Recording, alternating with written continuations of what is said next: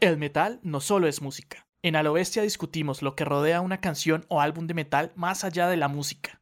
Cada semana abordamos diferentes temáticas, desde lo más común hasta lo más raro, para descubrir la influencia que recibe y ejerce el metal en el mundo. Si no hablamos de metal, hablamos de rock. Y si no hablamos de rock, simplemente hablamos. En este podcast hecho a lo bestia. Un gran saludo para cada uno de nuestros oyentes en este podcast a lo bestia. Como cada semana, de nuevo aquí presentes con una nueva temática, como ustedes saben, relacionada con el rock y el metal. En la línea que hemos estado en la presente temporada, pues hemos estado en, diferentes temas relacionados con, con, lo musical. Hoy particularmente, pues vamos a hablar de algunos productores que tienen un sello, sello característico que realmente han marcado muchísimo la historia de, del metal, del rock, a, partir de su trabajo como esos directores de, de producción de, muchas bandas, ¿no? Que es un elemento muy importante desde hace muchas décadas en la industria de la música. Pero antes de entrar a fondo en el tema y contarles qué es lo que tenemos ya de, fondo frente a esta temática, pues hoy les comparto la compañía de, estos dos caballeros muy juiciosos. Por un lado, Manuel Benavides. Buenas noches, don Manuel. ¿Qué dice Cami? ¿Qué dice Sebas? ¿Todo bien? Extrañando a don a Rondiva, que hoy no nos acompaña, pero firme. Con frío, pero todo bien. Bastante frío. Y ya como lo mencionó ahí Manuel, pues nuestro productor de cabecera, el señor Sebastián Pozo. Sebas, buenas, buenas. Bien o qué. Bien, bien. Y eh, Daniel, que por motivos varios no nos acompaña el día de hoy, pero nos, les deja muchos saludos y pues extrañarán hoy sus ocurrencias o sus propuestas casposas. Pero bueno, hoy tratamos de tener de nuevo una selección un tanto variada, bastante metalera, eso sí.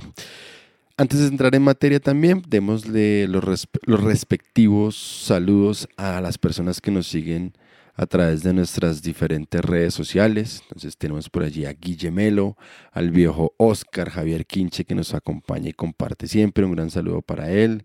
Sebastián Gonima, Lorena Cifuentes, Miguel Gómez, Karen Joana, Tatiana Galíndez, Oscar Jaramillo, eh, Sebastián Muñoz y Jorge Andrés Cárdenas, allí por el lado de Facebook, quienes nos han reportado su, su sintonía en, esta red. ¿Qué tenemos por el lado del, Instagram? Un saludo a Hernán Mojica, el viejo Daraconis, Oscar Quinche y Miguel Gómez, que también están por acá, John Andrés Gutiérrez, a las bandas Greenbird, que nos dejó un, saludo por ahí en, el episodio anterior. Anterior no, en el de descubrimientos, perdón. Y también en ese episodio, una de las bandas que propuso Cami Klimt 1918. Un saludo para esa banda también. Nos dejó su, su sentir. Se dejó ver por ahí. Un saludo también para The Buttery Mails Podcast, que nos dejó su like también. Los de siempre, podcast eh, 3 al 2, Agua, también muchos podcasts, compañeros y demás. Y un saludo a Fabián Molina y Miguel Gómez, que son nuestros patrones. Entonces, únanse a ellos en Patreon. Gracias, Manuel. Entonces, para, para empezar con, una síntesis de lo que vamos a hablar el día de hoy, pues definitivamente el concepto de productor musical está ligado necesariamente con lo que tiene que ver con la técnica de la grabación musical. Entonces, así como una, una muy sucinta historia sobre este asunto de la grabación musical que va a dar pauta, como lo acabo de mencionar, a la aparición de esa figura tan importante en la industria de la música como lo es el productor musical. Entonces hablaríamos básicamente de tres momentos desde esta perspectiva técnica, que es uno de, los dos aspectos fundamentales en la labor de un productor, esta parte técnica. Entonces hablaríamos de tres momentos históricos frente a esto, que sería la grabación mecánica, la grabación analógica y obviamente la grabación digital. Entonces, en la mecánica nos remite pues esencialmente u oficialmente hacia 1877, cuando el señor Thomas Alva Edison eh, patenta el, fonógrafo, que se basa necesariamente en un invento anterior, pero no de él, que se llama el fonoautógrafo, que fueron como los dos primeros medios a través de los cuales se podía grabar música o sonido. Lo particular con estos era que había que repetir básicamente que cada disco, cada ejemplar, cada número tenía que grabarse, o sea, no se podía replicar, sino que el cantante o la música tenía que volverse a tocar, tenía que volverse a interpretar para ser grabada en, este formato. Hacia 1880, eh, Emil Barner eh, crea el, gramófono y pues con el gramófono aparece el disco que quizás quienes están relacionados con estos formatos, formatos son esos acetatos que eran gruesos, que tenían como, como medio milímetro casi de grosor eh, a, esos fueron los, como los primeros LPs, que empieza a hablar justamente como de, una especie de, estándar frente a la grabación de la música. Ya entrados eh, hacia el siglo XX, eh, necesariamente tendríamos que referirnos a Oberlin Smith y Valdemar Powen, quienes trabajan el electroimán y a partir de allí se empieza a concebir la grabación electrónica eh, o eléctrica para la música, de tal manera que hacia 1995, gracias a, esta combinación de tecnologías y a una especie de, mejoras e invenciones que hubo sobre el gramófono, pues aparece el tocadiscos eh, y también eh, aparece pues la técnica de, de, grabado eléctricamente, que es lo que ya aquí permite que no tenga que el artista repetir varias veces pues de acuerdo con el número de copias, sino que aquí ya se empieza a hablar de la reproducción de, la grabación en múltiples unidades. ¿Cuándo sale el tocadiscos, perdón? ¿Cuándo sale? Hacia 1925. 25, sí, es como la fecha que, ya... Es que le escuché 95 y yo, ¿cómo así? No, yo dije 25. Bueno, listo. Bueno, no importa, por si las moscas, la corrección ahí, ¿listo? Entre 1911 y 1936, de forma paralela, se va desarrollando el magnetófono, que básicamente es el que va a grabar en cinta y empieza a desarrollarse esa técnica que va a imperar pues durante la mayor parte, o más bien durante el resto del siglo XX, ese tipo de grabación, que la particularidad, el, el elemento que le agrega al asunto de la grabación es la posibilidad de grabar en múltiples pistas, en múltiples pistas. Ya más adelante, sobre la década del 40 aproximadamente, Jack Murin y Bing Crosby, no lo vayan a confundir por casualidad con el, con el comediante, este es Bing Crosby, eh, estos dos sujetos crean una empresa que se llama Ampex y empiezan a trabajar ya el concepto como tal de grabación analógica para radio y televisión.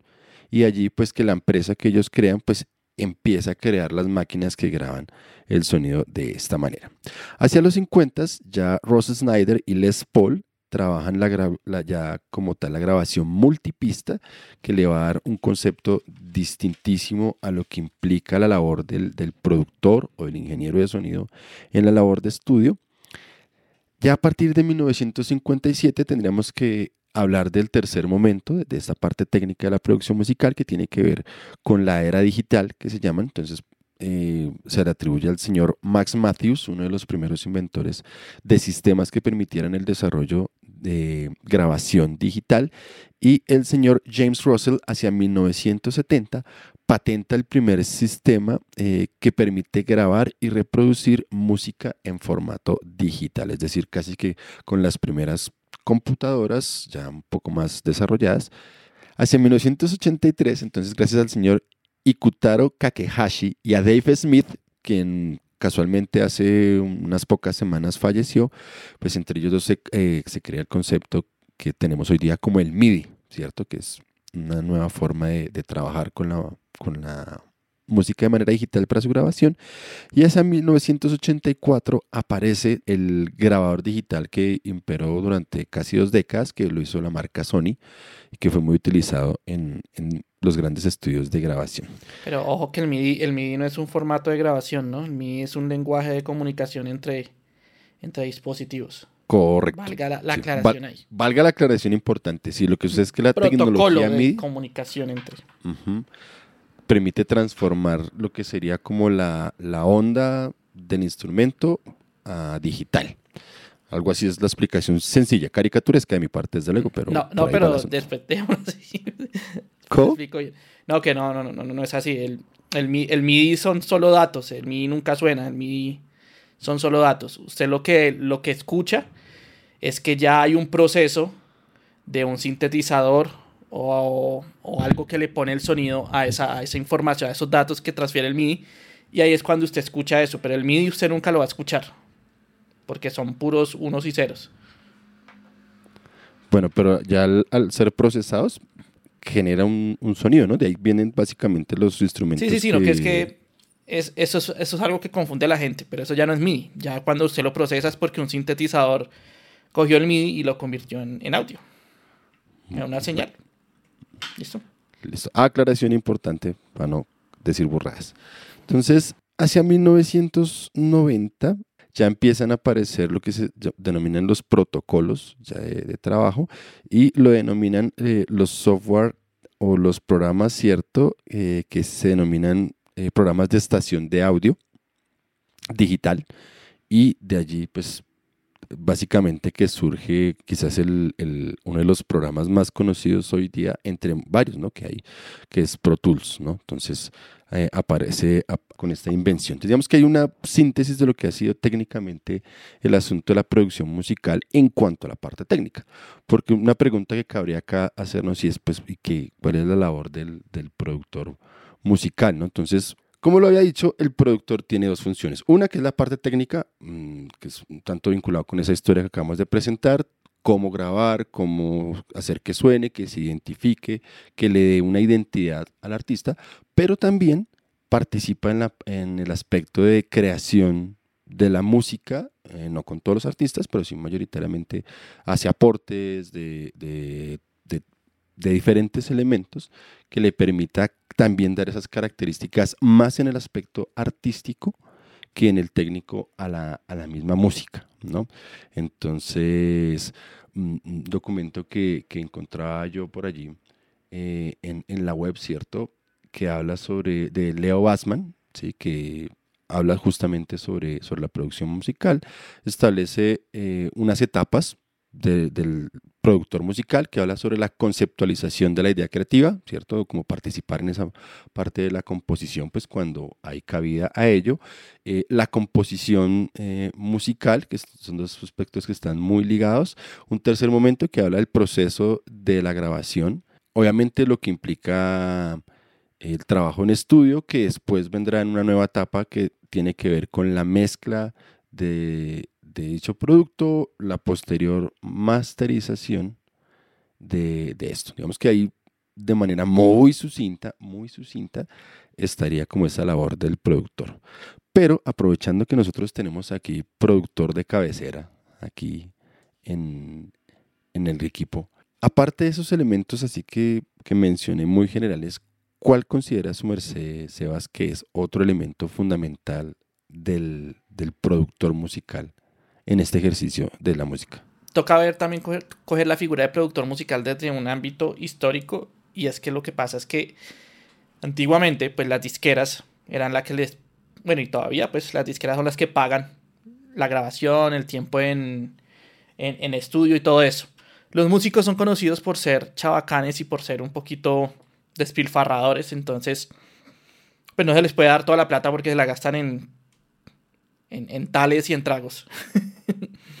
Entonces lo que, lo que hacía la, la, disquera era mandar un representante para que los pusiera en orden y este era el productor. Entonces él se encargaba como de organizar los músicos, organizar que todo, que el, que el, tiempo, más que todo, que el tiempo en estudio pues no se vaya y que sea el necesario, porque pues en los estudios históricamente se ha cobrado siempre por horas. Es algo que acá en Colombia toca que, que implementemos. Y es eso, el, estudio siempre se ha cobrado por horas y entonces pues si los músicos se ponen a mamar gallos y llegan borrachos, pues eso es plata que va corriendo y plata que le tocaba pagar a la, a la, disquera. Entonces la figura de este productor es como el que está ahí para ponerle orden al asunto y ver que el producto se haga, ¿no? Ya después tomó otros tintes eh, de que es como el, el, el que le ayuda al, al, a los músicos a, a, a, tener todo el conocimiento y a llegar a la música que quieren, ¿no? Al producto que quieren. Entonces hay esa diferencia entre qué pasa. Entonces, el que, el que está grabando es el productor, no. El productor es el que se, se encarga de que toda la producción, desde que se concibe hasta que se plasma, quede como, como tiene que quedar. Entonces muchas veces él mete las manos en la composición, muchas veces el productor hace arreglos, muchas veces el productor va a decir como no, usted no pudo grabar esto, vamos a llamar a un músico de sesión para que lo toque como eso. Entonces, de alguna forma, sí es como un director de, de la película, pues. Y el ingeniero de sonido es el que sí está ahí y el que, el que graba, el que le toca la edición, el que hace la mezcla. Muchas veces los productores simplemente cumplen su rol de productor, pero no se meten con nada de la ingeniería, no se meten con nada de, de la captura del sonido o la mezcla. Pero otras veces sí, sí, sí aportan y se, le dicen al ingeniero como queremos que esto se grabe con esta guitarra vintage del 57 pasada por un amplificador Fender del 60 y pico. Capturada con un micrófono Telefunken de los años que 40 y pico. Entonces el productor ah, toma ese tipo de, de, decisiones gerenciales, ¿no? Y el ingeniero de sonido es el que pues interpreta todo lo que él quiere y, y trata de, de capturar lo mejor que se pueda que muchas veces eh, el, el, mismo productor hace también esas labores ¿no? de ingeniería. En países tercermundistas. En países tercermundistas como este, pues nos toca hacer todo. Toda la labor. Productor, ingeniero. Psicólogo. Psicólogo. y por una chichigua que nos pagan. Pero bueno, yo no estoy acá para quejarme. Pero no, no, bueno. no, solo, no, no, solo en países tercermundistas. No, no, muchas, no, muchos, muchos productores sí hacen y son tan, tan apropiados de su trabajo que dicen, no, yo prefiero hacerlo todo porque te, tiene sí. que quedar así. Sí, son medio viejitos. Me gustaba una expresión de, de mi propuesta hoy que decía que muchos productores son como viejitos, ¿no? Ellos solo hacen las cosas como ellos las hacen y solo ellos las pueden hacer y por eso lo hacen todo. Y aquí hemos mencionado varios, varios productores de esa línea, ¿no? Uno puede pensar en Scott Burns, ¿cierto? Que él graba, produce y graba y mezcla y todo. De hecho, lo único que quizás no hace necesariamente es masterizar, pero hay trabajos que los hace. Aquí hemos mencionado a Peter Tadlin, que es otro sujeto que también se dedica muchísimo a la parte de grabarlos, de mezclarlos. No, muchas veces los masterizan en, en otros estudios. Muchas veces estos que, que usted ha nombrado comienzan siendo ingenieros de sonido y por cosas de la vida terminan pues produciendo porque o la banda no tiene claro algo, entonces ellos como que les dicen a la banda, venga, esto podría sonar mejor así, entonces ahí ya sobrepasa su, su trabajo como ingeniero y ahí ya empieza a ser de productor. Entonces ahí es cuando se empiezan a mezclar las cosas. Pero a algunos les va bien en esa tarea, a algunos no tan bien. Bueno, hoy en día de todas formas la figura del productor musical está en veremos, Sebas nos ha puesto algunos elementos aquí eh, sobre la mesa frente a la problemática que, es, que sufre el productor musical.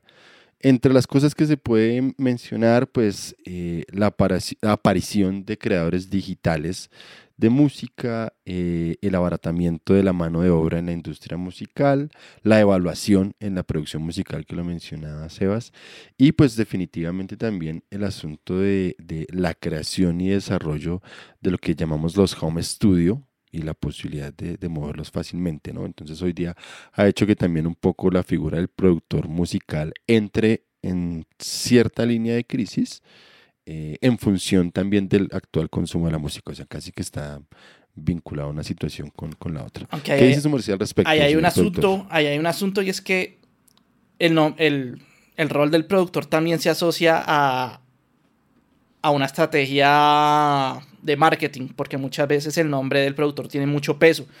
Y también el productor pues tiene muchos contactos. Entonces muchas bandas buscan tal productor porque se le asocia con este tipo de bandas y porque me puede llevar a tal sello.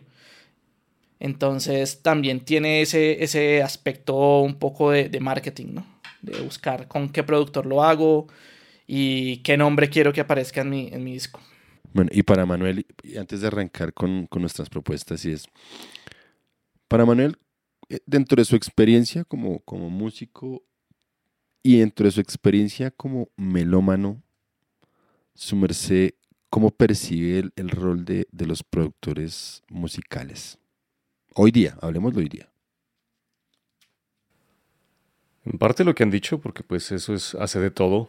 Eh, yo he hablado aquí que hay, hay personas que, por ejemplo, en un disco de, en la primera temporada, yo no sé si fue que presentamos Lamb of God o algo así.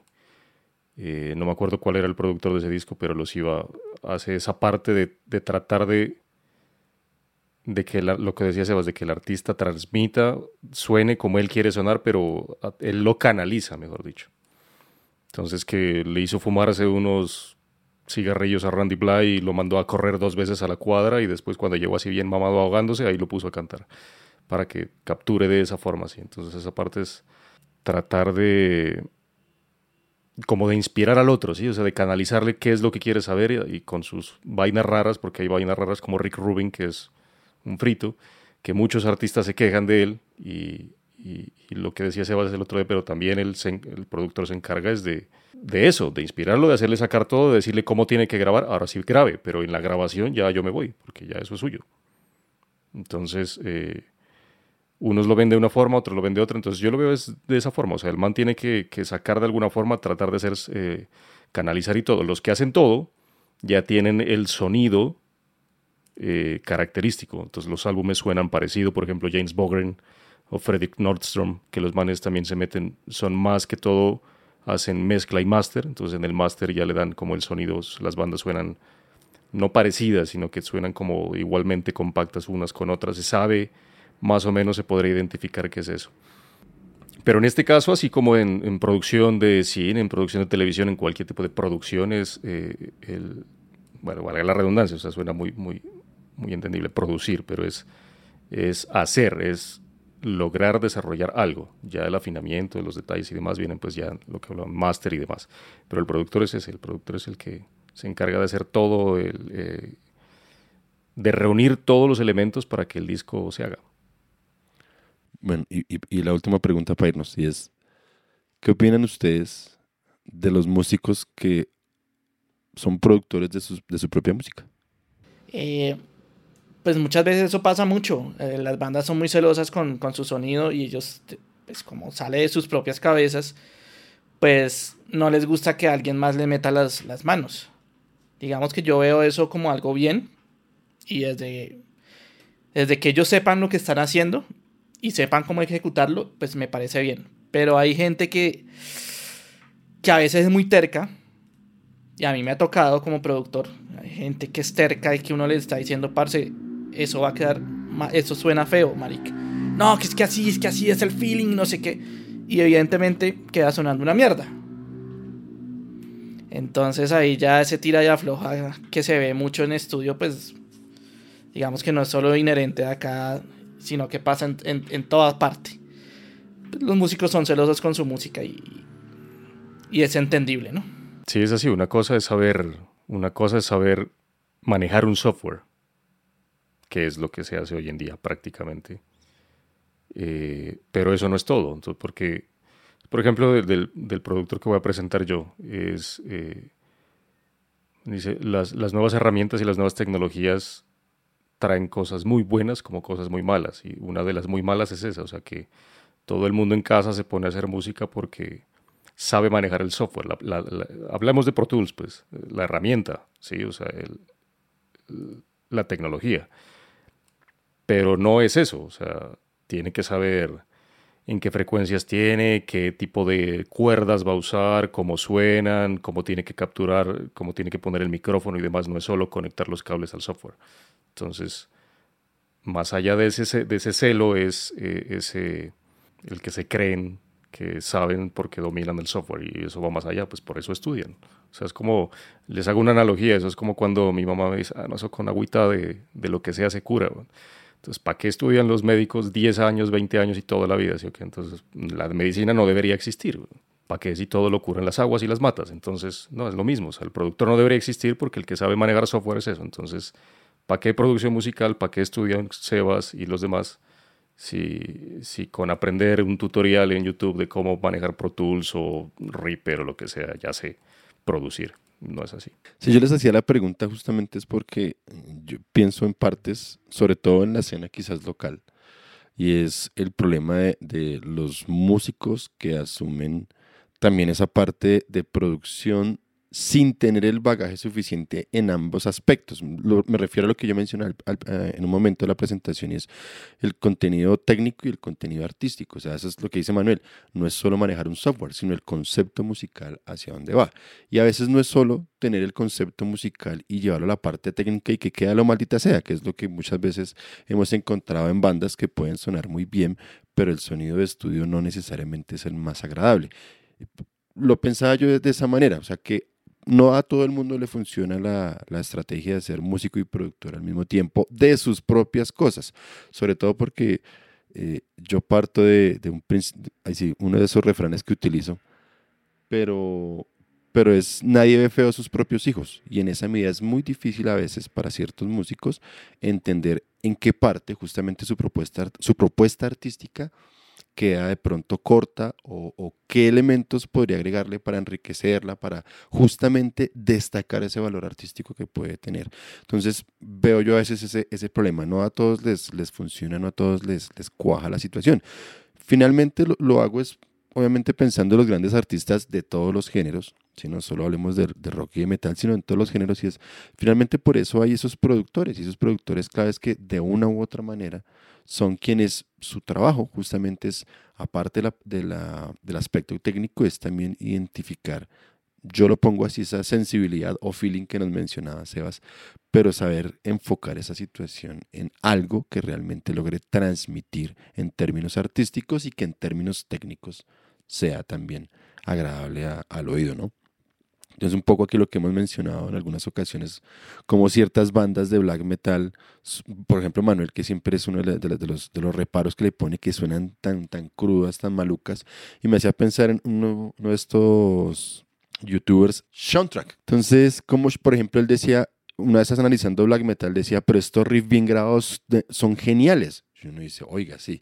Entonces, de alguna manera, quiere decir que el, rol del productor allí juega un papel importante frente a múltiples aspectos. Pienso yo, muy personalmente lo digo. Y, que, y muchas veces, digamos, la parte fea del, de, de, los productores es que muchas veces, pues como les dije, es el enviado, es el puente del sello y el artista. Y muchas veces el sello es el que pone el productor y ese productor es encargado de que ese disco pues venda y pues para que venda pues el man muchas veces tiene que tomar decisiones que sean para hacerlo más comercial que eso es como la, la pelea más casada que, que, que, se ha tenido siempre entre músicos y productores ¿no? como que el productor siempre tiende como que a meter la mano que porque esto tiene que sonar pero porque tiene la tiene la, la presión de que pues el sello discográfico le, le está pagando a él para que eso venda entonces digamos que acá afortunadamente eso no se ve, pues porque no, no hay, acá casi no se maneja eso de que las disqueras le paguen a los artistas para que graben. Entonces afortunadamente acá no, hemos tenido muchos esos problemas, ¿no? Pero sí, sí se ha visto mucho, en el metal se ha visto cuando las bandas cambian el sonido comercial, muchas veces no han sido por las mismas bandas que quisieron hacer eso, muchas veces fue la disquera y el productor que pues necesitaban que eso vendiera más y pues lo, hicieron así. Un ejemplo es eh, Evanescence y por eso la catalogaron y eso fue eso es un estigma que tienen hasta hoy. El, primer hit de ellos que fue Bring Me to Life donde hay un, un canto rapero en la mitad de hip hop. Ellos, ella, pues Amy y todos los demás lloraron cuando les metieron eso porque se los metió el sello. O sea, se lo metieron porque en ese tiempo estaba eh, nu metal al 100, entonces tiene que tener en la mitad su corito y su dueto con este man que es eh, hip hopper y todo lo demás para que venda más para el público joven de ese entonces, pero jamás fue idea de ellos ni jamás ellos estuvieron de acuerdo en hacer eso, sino que les tocó. Y, yo creo que es yo creo que las cosas desacertadas, yo creo que esa, porque la canción a mí me, no es que me mate la banda, pero esa canción la arruina esa parte tiene otro feeling. Sí, no. Y ahí cambia. Nada. Pero bueno. Y por último, la problemática de la hiperproducción. ¿Cierto? Es decir, eh, en otro documento que revisaba mencionaban que un poco también la problemática actual frente al asunto de la producción y el problema de los productores es que todas las bandas, por efecto de la tecnología, ya toda la aplicación técnica y el conocimiento, llamémoslo así, eh, científico frente al asunto del audio, ha hecho que la mayor parte de bandas terminen sonando, dentro de los géneros, terminen sonando de la misma manera. Es decir, ya no es solo un productor, sino como varios productores terminan sonando de una forma muy similar. ¿Cómo lo ve usted, señor productor?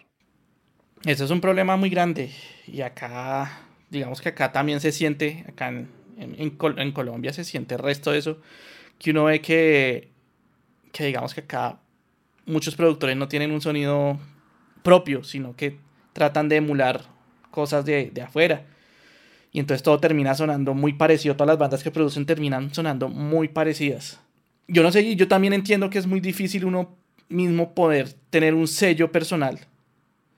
Pues, por ejemplo, yo cuando trabajo con mis bandas, yo no busco que tengan un sello mío, sino yo trato de que la banda quede muy feliz con, con su sonido que quiere. Y si quiere sonar old school, pues yo busco todas las cosas para que suene old school. Si digamos que, no sé, no, no podría decir que yo tengo un sonido propio, por ejemplo, que, que he llegado a, ese punto de tener un sonido propio. Me parece muy, muy bacano cuando la gente reconoce como, ah, ese, eso suena a este man, esto suena a este man, esto suena a este man. Me parece bacano y difícil de lograr, pero yo, por ejemplo, no he llegado a ese nivel. Y digamos que con respecto a lo que usted decía de la sobreproducción, yo eso es algo que digamos no le veo nada de malo. Muchas bandas pues quieren sonar, no digo que muchas, la mayoría quisiera sonar una chimba. Y pues mm, muchas veces los mismos músicos no tienen ese nivel, no tienen, o sea, toca ponerle un, algo extra desde, desde el punto de vista de la producción para llevarlos a ese nivel. Otra cosa muy distinta es que a mí me ha pasado mucho que bandas que han llegado a grabar no son muy buenas, graban, logramos llevar ese producto y ya cuando los manes se ven enfrentados como marica, tenemos que replicar esto en vivo, se ponen las pilas y ahí sí empiezan a mejorar como banda y ahí sí les va una chimba. Entonces, digamos que yo pongo las cosas en una balanza. Está bien guardar ese, ese puri, purismo que busca la gente que no, que tiene que sonar como la banda es, pero no, yo lo pongo una base y también pues toca que la banda suene una chimba, es un producto, es un producto que va a entrar por, por medio de los, de, los, de los oídos.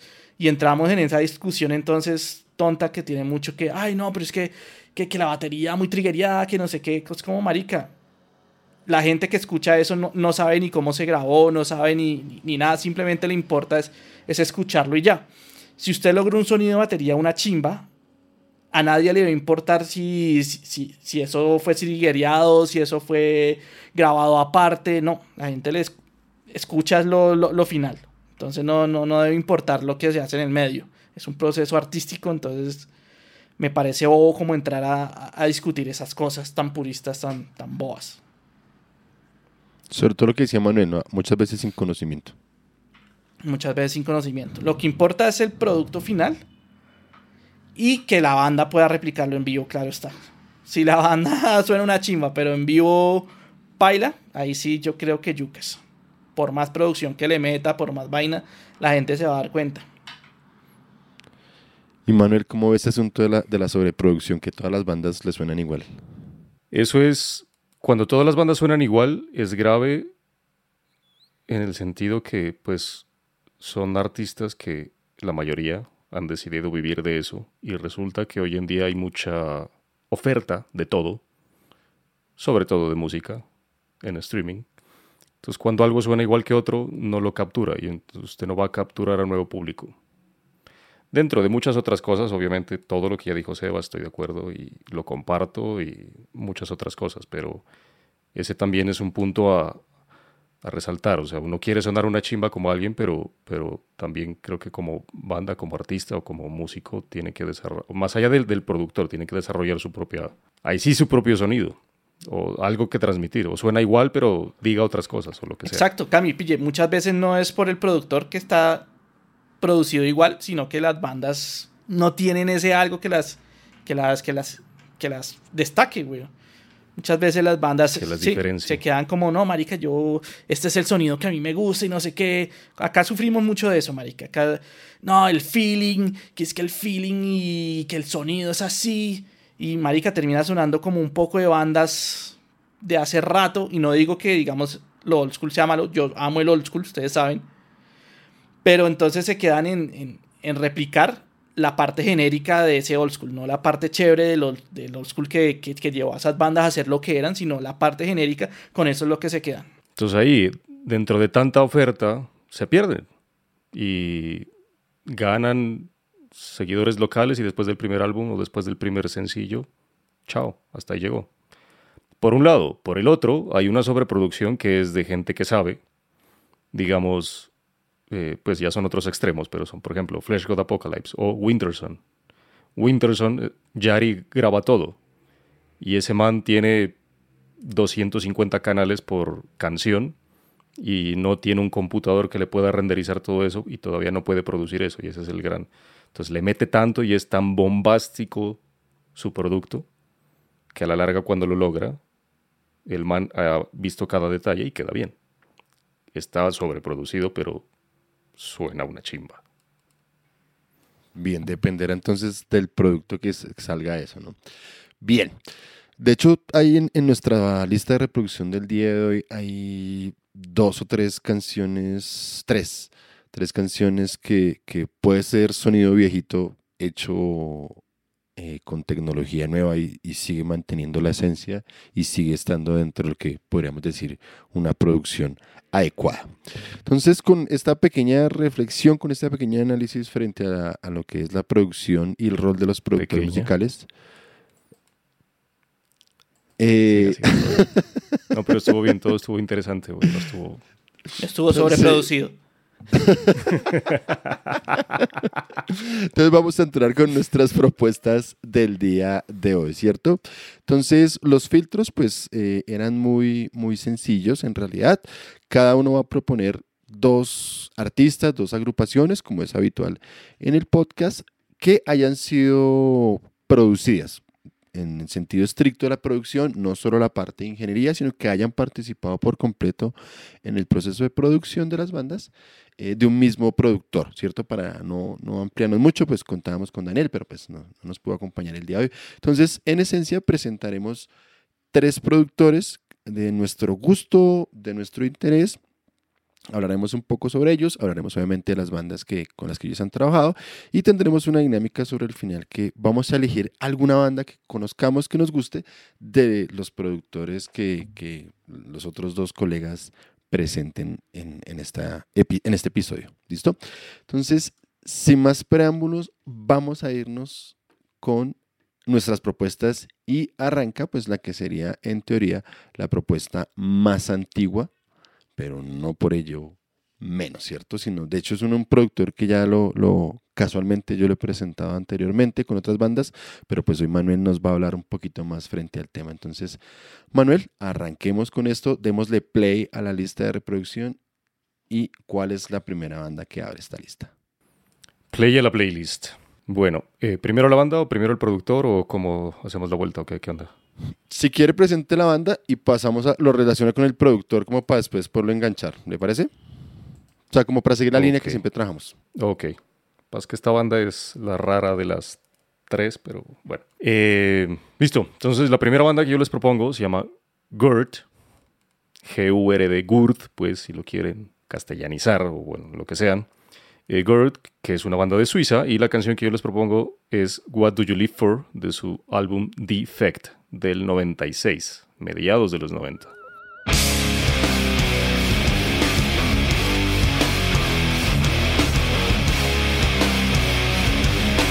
Este fue el primer álbum que salió con Century Media Records de ellos, ¿no? O sea, no, de Century Media, sino de ellos, su primer contrato con Century Media.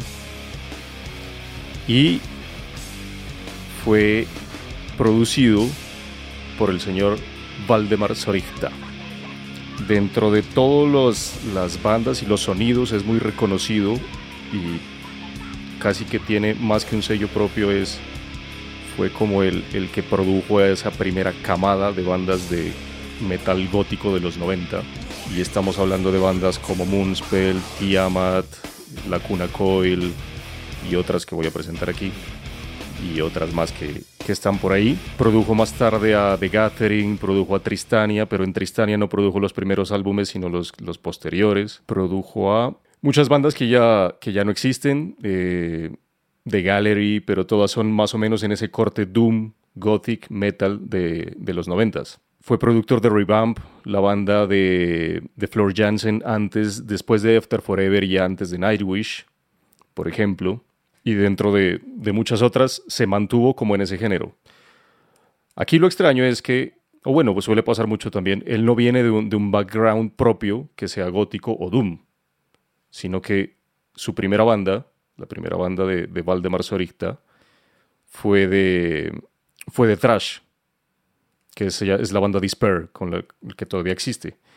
Y eso hace que él no solo, o sea, tiene fama y es reconocido en medio del mundo del, del, del gótico y del doom, pero no solo produce esas bandas, porque, por ejemplo, produjo uno de los primeros discos de Borgnagar, que es The Olden, Olden Domain, que es del 97, que no es gótico, claramente. Produjo a Unleashed, Witchbreed, produjo a Sodom, Sentenced, por ejemplo. La siguiente banda que voy a presentar también tiene un, un, un shift o un cambio en su, en su sonido y al principio era muy black metal, entonces también produjo black metal. Y produjo, por ejemplo, a Gord. En este caso, Gord es una banda de groove metal. Entonces, eso hace que el man no solo produzca eh, gótico, ni le ponga el sonido, ni es todo orquestal y demás, sino que también hace, por ejemplo, en este caso, groove. Las, las canciones que, les que le van a quedar en la lista de reproducción de Gord, de What Do You Live For, es un remaster que salió en, en 2019-2020, si no estoy mal. O sea, es, es muy reciente. Y está subido a las plataformas de streaming ahí, pero pues la banda se formó en el 94 y este disco es del 96. Entonces, sus primeros discos fueron autoproducidos y de ahí ya después de este, que entraron a, firmar con Century Media, de ahí en adelante ya fueron, digamos que mejor producidos, ¿sí?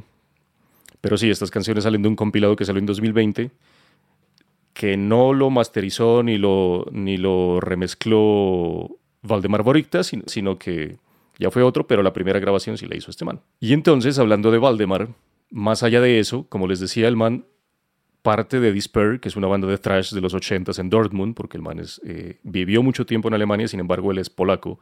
Él nació en Sabs. Dejémoslo que nació en Polonia, porque ese polaco, esos nombres son bastante raros, pero más o menos tiene 55 años.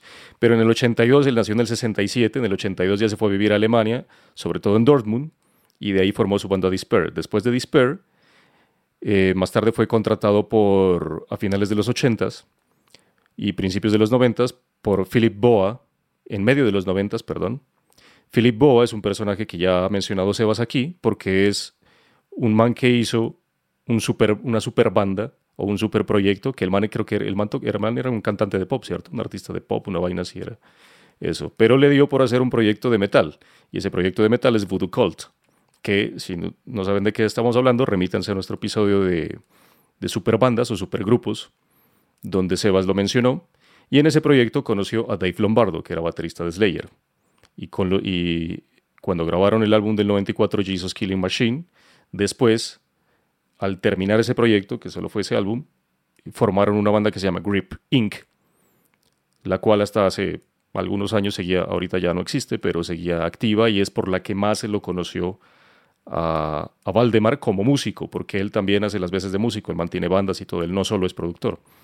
El man es también músico de, de gira, toca en vivo con Therion y con otras bandas. Eh, en general tocó con, dentro de todo, tocó con Tiamat también. Produjo el disco más, eh, más grande de Tiamat, que es el, el Wild Honey, que fue nominado en el 95 en los Grammy de Suecia, Grammy con, terminando con I latina, esos son los Grammy de Suecia, suecos. Y ahí fue nominado como productor del año por ese disco, el Wild Honey de, de Tiamat, donde posteriormente también tocaba eh, en sesión, en las grabaciones y en vivo. Entonces, después también hizo banda con, con Dave Lombardo aparte de, de, de Voodoo Cult. Hizo un par de proyectos y de Grip Inc. Y, como les mencionaba, también ha, produ ha producido otras bandas como La Cuna Coil, de las cuales, bueno, tiene su disco más exitoso de los que ha producido, que es el Comalis de la Cuna Coil, que vendió pues más de medio millón de copias en todo el mundo, encabezando listas y demás. Entonces ha producido bandas tan grandes como tan pequeñas, como una sorpresa de la última banda que voy a presentar yo. No es la última de la playlist, pero sí es la, la última que voy a presentar de, mis propuestas, que es eh, rara, digámoslo así. No la banda, sino la colaboración es como sorpresiva, pero es muy buena colaboración. Y nada, eh, ese, es, ese es Valdemar Soricta, que el man es muy... Eh, en entrevistas yo, yo, lo he escuchado y él dice que hoy en día, pues lo que les comenté ya de, de los beneficios y las cosas malas de las nuevas tecnologías, pero también es el grabar en una era digital hace que el man pueda producir a bandas de muchas partes del mundo sin necesidad de desplazarse. Como si estuviera en estudio, se va y se desplaza, hace unas pequeñas sesiones de grabación y demás, pero todo lo demás se finaliza de forma remota. Entonces es una gran ventaja. Y eh, unos datos curiosos que nadie importan. Estos son tomados de Metal Archives, no son pues, corroborados por nadie porque precisamente hablan de lo siguiente y es que oficialmente no están confirmados. Y es que el man eh, más o menos lo que decía Sebas, que a veces las bandas o los artistas no son eh, técnicamente tan buenos, entonces no logran tocar y el man siempre en todas las grabaciones que ha hecho como productor, no cuando hace mezcla ni máster, pero cuando hace de las veces de productor ingeniero, siempre graba partes de los álbumes de sus artistas, de la mayoría, porque no les da técnicamente para la vuelta. Entonces el man los graba y, y compensa ahí pues la falta como de, de destreza técnica. Les hace la tarea. Sí, él hace la tarea. Y cuando, cuando la banda de Despair que él mantenía, el cantante se fue, el cantante era Robert, Robert Camp, perdón.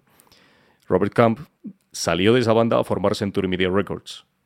Entonces, como eran parceros, Valdemar Soricta se convirtió prácticamente, que también como lo mencionaba Sebas, es en el productor in-house de Century Media al principio, cuando apenas estaba saliendo y estaba naciendo como sello. Entonces, por eso, todas las primeras bandas que firmó Century Media, la mayoría las produjo este man por eso, porque era el productor que, si las bandas no traían su productor, él era el productor de esas bandas. Dato presentado en el episodio número 59 de Evil Metal. Eh, el estudio se llama Woodhouse Studio, ¿no? Sí, está en, Alemania, en Dortmund. Sí, no, duro, ese man es de esos productores, como se lo mencionó, que son importantísimos en la historia y la evolución del, metal, ¿no? En diferentes géneros. Por ejemplo, yo solo le agregaría a, todas las que mencionó Manuel, le agregaría Asphyx, que es una banda importantísima de ese metal de principios de los 90 también, producida también por, por Valdemar Xoricta. Entonces, me, quito el sombrero si tuviera uno, decían por ahí. Bien, de este sonido groove noventero, sabrosísimo, nos movemos eh, unos tantos años eh, hacia el 2011 y aquí les traigo mi, mi primera propuesta para este episodio que es la banda inglesa Talanas y la canción se llama The Ecstasy of Betrayal. ¿sí?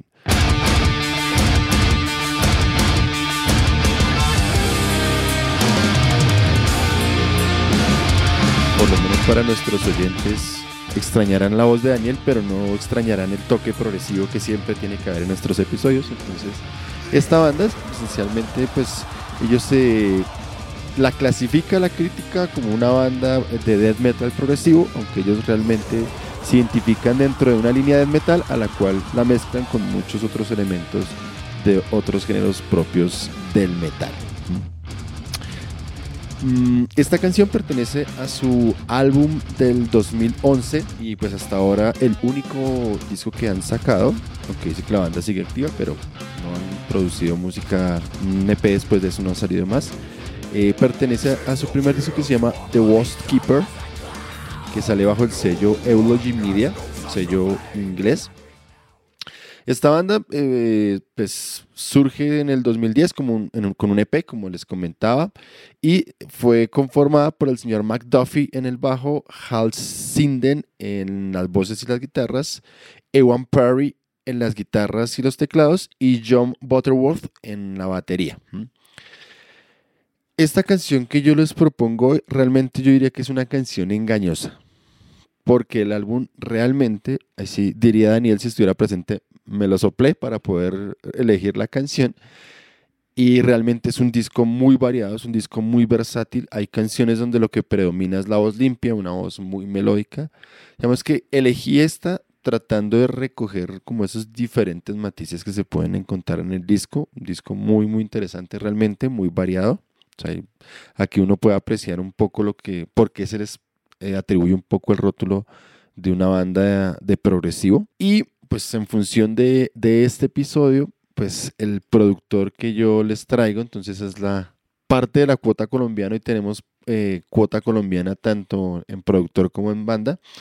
Yo pongo la parte de productor, que es el señor Juan Gómez Arellano, colombiano radicado en, Inglaterra, en Londres, para ser específicamente, eh, haciendo el rastreo chévere, es un sujeto joven, que tiene hasta ahora 40 años. Lo ponía en términos de joven por, también por el, roce que ha tenido y con las bandas que, ha trabajado. Es un, un cuasi paisano de, Sebas, ¿no? Porque él es oriundo de, de Buga, del Valle de Ucauca, aquí en Colombia. Él se va sobre 1999 a estudiar ingeniería de sonido en Londres, pero haciendo ese rastreo encontré un dato sumamente interesante. Él como músico se mueve en la línea de, la batería y no lo sabía realmente haciendo la, investigación, fue que encontré este dato que, fue el baterista de una de las agrupaciones que a mí me parecía o sea, que iban en un punto distinto a, lo que se hacían en los 90. La banda Atrium de Cali, infortunadamente ellos grabaron como un demo y, desaparecieron. Ahora entiendo por qué desaparecieron. Pero una banda que para la época en que yo la escuché, como en el 96, 97, ellos manejaban algo que aquí era relativamente nuevo, aunque se llamaba el Trash Dead. Obviamente no era novedoso en el mundo, pero era más bien raro trabajarlo aquí en Colombia. Una banda muy bacana, que infortunadamente no, no, no pasó allí de, de, este demo. Entonces, eh, el señor Gómez Arellano era el baterista de, dicha banda. Cuando él se radica ya en Londres, eh, empieza, después de ya culminando parte de sus estudios, empieza a trabajar con el proceso de, masterización de algunas producciones y crea pues su marca que se llamaba Organ Mastering. Y ya pues con, conociendo, como él lo dice en algunas entrevistas, contactos, gente, bandas, eh, y dice él que su esencia de colombiano de ser amable y tratar bien a la gente, pues fue fundamental en su experiencia. Entonces, sobre el 2008 y el 2009, finalmente crea lo que sería su estudio, que se llama Organ Studio, y pues desde el cual empieza ya a hacer todos los procesos, ya no únicamente el de máster, sino también el de grabación, el de mezcla, y pues asumiendo necesariamente el rol de, de productor. ¿sí? Hay como una pequeña síntesis entre el montón no, no, no, no, no, de bandas que él ha producido, porque una cosa son las que ha trabajado en términos de ingeniería, de mezcla, de máster, entre las que ha trabajado como productor se destaca uno, el opus eh, de Ghost, que fue uno de los álbumes que lo puso a él en esa línea de reconocimiento como productor, porque marcó definitivamente eh, o fue más bien un baluarte en ese posicionamiento de, Ghost como banda. Eh, los tres últimos álbumes de Paradise Lost, que fue el regreso a su sonido gótico, a su sonido doom, pues entonces también eh, ha sido una pieza clave en, ese asunto. Este señor ha trabajado con un sinnúmero de, bandas, aunque Obsidian Kingdom por ahí está entre, entre sus trabajos, está con Opeth también, eh, Oranzi Pazuzu, que la, la ah, miren esa belleza por ahí, eh, que Manuel la propuso hace unos episodios, ¿cierto? Oranzi Pazuzu. Entonces, tiene muchísimas bandas sobre las cuales ha ido trabajando a lo largo de, de su carrera como productor. Esencialmente él trabaja muchísimo con bandas que busquen un sonido más orgánico y menos digital, aunque él dice que el acierto es trabajar con las dos cosas, tratando de reconocer un poco lo que decía Sebas hace un rato, reconocer la esencia de cada banda, pero trabaja con bandas muchísimo de stoner, de, de clutch metal, aunque ha trabajado con diferentes géneros power, black, death, muchísimas, muchísimas cosas, como pudimos ver un poco en la propuesta que, les tenía yo el día de hoy de, de Talanas, que es una banda muy, muy rarita. Entonces, eh, por ahora les dejaría aquí la, presentación de, mi productor invitado. Creo que pues uno puede decir que es colombiano, pero infortunadamente, como pasa muchas veces, es un colombiano haciendo, haciendo, haciendo su tierra en otro lugar, porque aquí definitivamente no, no había cómo, cómo hacerlo. Haciendo patria. dicen Haciendo ellos. patria, dicen exacto, sí, eso es lo que lo buscaba. Haciendo patria en, en otro lugar, pues dadas las, las condiciones que, que sabemos acá. eh, algo que encontraba interesante en, en unas entrevistas que él que, que de él, y decía que él le preocupa un poco el- la perspectiva del músico en, en Colombia, en términos del rock y del metal. Él decía en- en- hacia el metal como que los músicos se quedaron únicamente inspirándose en los clásicos del metal, pero realmente no hay una exploración hacia otro tipo de géneros, mientras que en Europa muchas bandas lo que hacen es explorar en otras raíces anteriores al metal para crear y generar nuevos sonidos frente al asunto. Entonces por ahí él mencionaba como algunas bandas se, se están, eh, están recurriendo a David Bowie por colocar un caso y me venía a mí a la memoria lo que me mencionaba acá muchas veces de cómo las bandas suecas están muy influenciadas por el fenómeno ABBA para generar cosas, ¿no? Entonces traía a colación el asunto. Entonces ahí les dejo esta... Ya lo dijo Sebas. Sí, exacto. Entonces ahí les dejo esa primera propuesta de Talanas. Está chévere. ¿Cómo la vieron? Muy bacana, me gustó. Me gustó. Sí, a mí también. Y Jaime, a mí me parece que el man ha logrado su, su toque, porque a él le suenan las cosas muy orgánicas, pero de alguna forma modernas. O sea, no, no le suenan del todo como old school, sino que logra hacer que la cosa suene orgánica, natural, pero con ponchecito chévere. Y él no maneja unos masters estallados, que es como le gusta acá al colombiano, sino que él maneja unos masters muy dinámicos. Entonces deja respirar la cosa, tiene muchas subidas, muchas bajadas y uno siente eso en la música y suena, lo que le digo, muy orgánico. Pero sí, sí se le siente ponche y poder a, a- a sus mezclas. Entonces me parece bacano lo que el man ha logrado. Ojalá le guste a Daniel cuando escuche el episodio y las, las propuestas. Bueno, entonces avancemos con, nuestras, con nuestra lista de reproducción y llegamos entonces a, a nuestra tercera canción, que es una banda que es otra institución del metal. Eso sí, le gusta o no a uno, pero esta banda es una institución de, de respeto. Esta Entonces, es toda pachangosa esta canción. Manuel, ¿quién es esta Sobre institución? todo el intro. bueno, la segunda banda que yo les propongo es Samael, ni más ni menos. Sin embargo, para ustedes, el sin embargo, la canción que yo les propongo es de la nueva ola o cuando Samael ya empezó a cambiar Juan de Caspio. y empezó a dejar las baterías de un lado. La canción que yo les propongo se llama Slavocracy y es de su disco Solar Soul que salió en el 2007.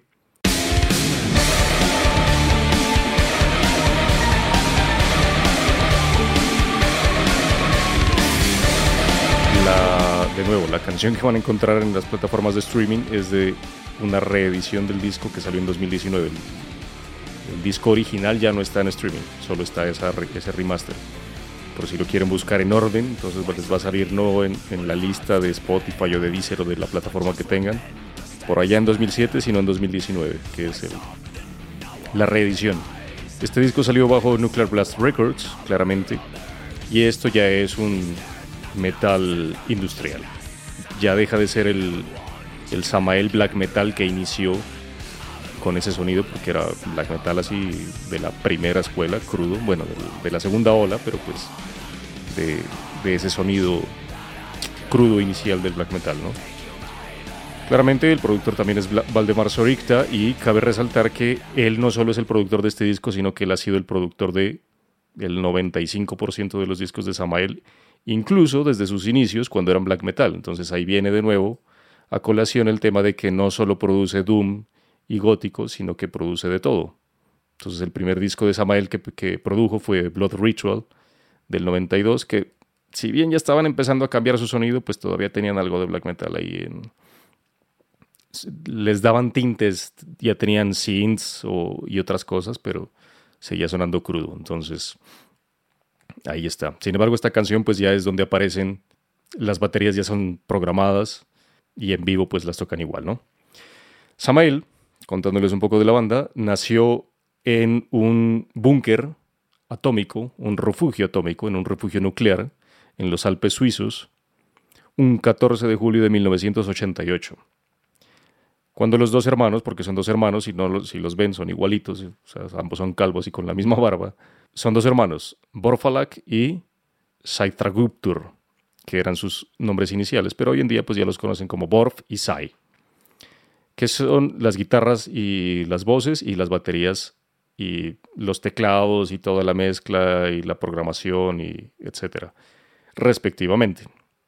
Esos dos son hermanos, los dos son de Sion, en Suiza, y, ahí nació la banda. Hoy en día pues siguen los dos. Un breve hiato tuvo Sai de la... Bueno, tuvo... Se alejó por un tiempo de la banda por otros proyectos, pero pues volvió y siempre han estado los dos desde el, inicio. Hoy en día la banda la completan eh, Macro, que toca las guitarras, y Más, que toca el bajo. Que está, igual es una formación medianamente estable porque Macro está desde el 2002 y Más está desde el 91. Ellos dos tocan en el disco, con ciertas idas de cada uno, pero pues igual siguen ahí. Ellos dos están en el álbum en la canción que sale. Ahora sí, los que completan la banda hoy en día son Drop en el bajo y en las guitarras, sobre todo, y Alex en el bajo a partir del 2020, porque pues hubo un cambio ahí y ya están con nuevos integrantes, de nuevo, valga la redundancia. Nada, Samael ha sacado 14 discos. El último fue el Hegemony del 2017, que también produjo Valdemar. Este disco, Solar Soul, es del 2007 y el Blood Ritual es del 92, así que desde el 92 viene produciendo los discos de Samael con diferentes sonidos. Entonces ahí sí ya es la exploración que quiere hacer Samael porque el cambio lo dieron ellos, más no el, el productor, ¿no? Eh, datos de la banda adicionales, pues ya más allá de, explicar quién es Amael y de lo que ha hecho y de que la gente le gusta o no le gusta, pues no le gusta es precisamente por ese cambio, porque inició pues, siendo un black metal y se pasó a este sonido que escucharon en esta canción, que es más industrial, electrónico y pues ahí les rayó a los puristas y a los no puristas también, pero... que a mí, a mí Samael nunca se me hizo tan black metal, pero es que el Blood Ritual a mí se me hace que es como un death metal lento con voz blaquera, weón. Pero no sé. pero el primero sí es blaquero. El Worship Hymn sí es. El worship, sí, el Worship Hymn, sí, y los demos, sobre todo. Y el EP. por eso le digo, el Blood Ritual y el, y el, ¿Cómo es que llama el rojito? El Ceremony, ceremony of, ah, ceremony of Opposites. Ya no me suenan tan blaqueros, sino como más deadcito, más denso. Los riffs son más densos y, y más tirando al dead con voz blaquera, eso sí. Yo diría que más Doomerito y también los tecladitos le dan otro. Sí, sí, sí, más Doom, sí. Doom yo me acuerdo la canción que pasaban hartísimo en los bares, ¿cómo es que se llama? Ay, pucha. Eh, Baphomet Throne. Baphomet Throne, sí. Esa es la caspa. Sí, sí, pero eso es lo que escuchaba y ese fue el referente que se creó ya fuerte de Samael. O sea, ya el que sabía que esto tenía un disquito por ahí raro es otra, otra cosa. O sea, raro, ¿no? Porque cada disco de Samael es raro. Por eso yo decía al que le gusta al que no. A mí hay cosas que me gustan, hay cosas con las que realmente nunca logré conciliar. Pero ¿qué es una institución? Es una institución. En 2009 eh, sacaron su disco Above y ese disco era unas grabaciones o eran unas composiciones viejas que tenían para un proyecto alterno. Sobre todo lo tenía Sai y este man se fue a, a masterizarlo y a mezclarlo con Fredrik Nordstrom, pero después se decidió que iba a salir como un disco de Samael y ahí nació el Above que salió en 2009. Con ese disco, si no estoy mal, ah no, venían, venían promocionando el Lux Mundi que es del 2011, pero vinieron a Rock al Parque. Y hasta la fecha, la presentación de Samael en Rock al Parque es la presentación que ellos han tenido frente a la mayor cantidad de público en su historia hasta hoy en día. Como le ha pasado a varias bandas que han venido a Rock al Parque por el tamaño de la escena. Ya lo hablábamos en el episodio de Rock al Parque, incluso Cami lo decía con estadísticas de toda la gente. Así fue como convencieron a, a Behemoth, por ejemplo, y otras bandas por el público que, que tiene Rock al Parque como tal, por, pues, por ser un festival gratuito, claro está, pero bueno, hasta hoy en día sigue ese, ese récord sobre, sobre, sobre la historia de Samael. Pero bueno, aquí ya es un sonido más, eh, hablando del productor, es un sonido más cercano a, a, lo que lo hizo reconocido, ¿no? O sea, un industrial, también los álbumes de Moonspell también les empezó a meter y él produjo hasta el Night Eternal de Moonspell, que es del 2008. Y esos discos de los 2000 de Moonspell ya tienen bastantes sonidos orquestales y alguno que otro alguna que otra secuencia por ahí. Pero ya no son tan, tan gótico como los noventas de Moonspell, por ejemplo. Y la Cuna Coil claramente ya tiene muchas, muchas programaciones. Entonces ya es más una banda, un disco de, de, un sonido que lo hizo famoso el man. Sin embargo, pues no solo produce eso, ¿no? Yo tengo una, una, teoría loca frente a Samael. Ya me parece que estos manes fueron también unos herederos directos de, Celtic Frost, no solo por ser del, del del mismo país, sino porque me parece que Samael, independiente que le gusten las cosas que, han hecho, ellos siempre tienen una oscuridad muy marcada en su música. Y he pensado yo que en algunos momentos, si, si Celtic Frost no hubiese tomado ese camino glamero harto y no haberse desintegrado a principios de los 90, muy posiblemente yo que esto hubiese sido una línea que ellos hubiesen adoptado fácilmente por ser la tendencia de, de la época. Y yo siento mucho en, en, Samael, siempre he sentido mucho Celtic Frost. O sea, si tiene una influencia alguien ahí andando, es, es esos manes. Cosas locas que me pongo a pensar a veces. Eso sí. Igual los últimos discos, o sea, los más recientes, el Hegemony sobre todo, no suenan así. O sea, es que esta canción es de, de ese punto donde estaban yéndose al otro extremo a experimentar el industrial. Vuelven a, unos sonidos más, más, más de sus primeros discos pero ya es la mezcla, o sea, no es que vuelvan a hacer lo mismo de los 90, sino que lo mezclan con eso y ya no son, ya son un poco más, más, llamémoslo pesados dentro de lo que se puede esperar de Samael, pero, pero son más así, ya no son tan, tan electrónicos como este. Pero son bacanos. Ese último, el Hegemony, es bacano. Tengo que escuchar, yo no he escuchado, hace rato no escucho Samael, la verdad. Que sea esta la posibilidad para volver a revisar esos grupos, así como me hicieron por ahí escuchar Dark Funeral. Yo, la última que escuché de ellos es. ¿Cuál fue?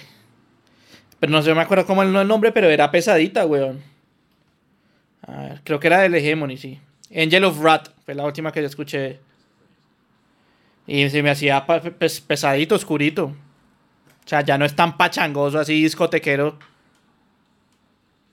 Sino que es más parchado, más metal. Pues obviamente tiene, tiene el toque súper electrónico súper industrial, pero, pero se le siente también el metal chévere. Sí, pero esta canción es oscurita. A pesar de, ser pachanguera, es oscurita. Lo que, pasa es que esta, canción lo que, esta canción lo que tiene es el inicio. Entonces, con el inicio le corta todo, porque es que piensa que se va a mantener así, no se mantiene. La canción inicia así, entra al coro así, y ya, el resto de la canción es. Incluso hay una cadencia después, como en un break, en un puente que tienen después del coro que es, es oscura. O sea, no, no pesada, no quiere decir eso, pero sí es oscura. Pero esa, esa, secuencia electrónica al inicio ahí es que lo rompe y por eso pues es que a la gente le, se le sale de la, cabeza. La electroguaricha se le sale de ahí. bueno, entonces eh, seguimos con, con, con, sonidos, o bueno, más bien seguimos, no, vamos con otra banda también que ya tiene su ratico, con un sonido clásico pero que suena nuevo. Entonces, y, es la, primera propuesta del día de hoy de, del viejo Sebas. Entonces, Sebas, ¿a quién nos trae hoy en este episodio de Productores? Bueno, por fin pude meter a esta banda, pero primero voy a hablar del, productor. Entonces, el productor que yo escogí para el día de hoy fue Andy Snip, un man que admiro resto. Es un productor pues que nació en Derbyshire, Inglaterra. Actualmente él tiene 52 años, comenzó a tocar guitarra a la edad de los 12 años e inmediatamente empezó a tomar clases con Dave Halliday, quien ya les cuento quién fue, a quien pues Snip cita como una gran influencia para su vida. Y a la edad de los 15 años Andy se une a una banda de New Wave of British Heavy Metal llamada Hydra. Y a las dos semanas que se unió pues se salieron el otro guitarrista y el otro baterista, así que le cambiaron el nombre por el nombre de Sabbath. Tomaron un camino un poquito más pesado tocando trash siendo esta una de las bandas más emblemáticas del género pues trashero en Inglaterra, ¿no? Sabbath, banda legendaria de allá. Cuando él tenía 17 años, su mentor, llamado Dave Halliday, se suicida y deja en su testamento los derechos de toda su música y además le deja sus guitarras y amplificadores al joven Andy, lo cual pues tiene un gran impacto pues él no cuenta que se deprimió, sino que al contrario se como que se escondió dentro de la música y dejó el colegio, se retiró del colegio como a los como a los 15, determinado a, pues tocar guitarra y a, sacar a su a su banda Sabbath adelante. Cuando él tenía 18 años grabó su primer contrato discográfico con Sabbath y a esa edad pues graba su primer disco y los siguientes dos discos y sale de gira pues ya comienza la vida del músico. Hasta que a comienzos de los 90 la banda se acaba.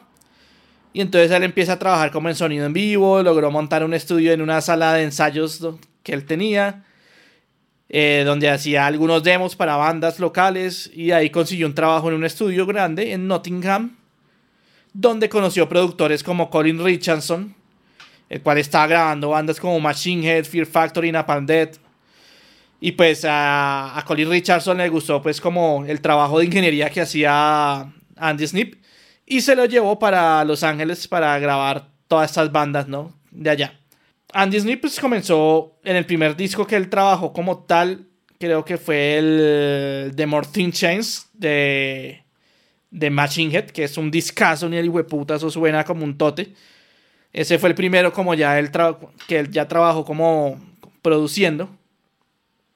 Y para nombrarles algunas bandas, si, todavía no les suena este nombre Andy Snip, este man ha trabajado con Testament, Accept, Saxon, Megadeth, Judas Priest, Killswitch Engage, Machine Head, Trivium, Exodus, Arkenemy.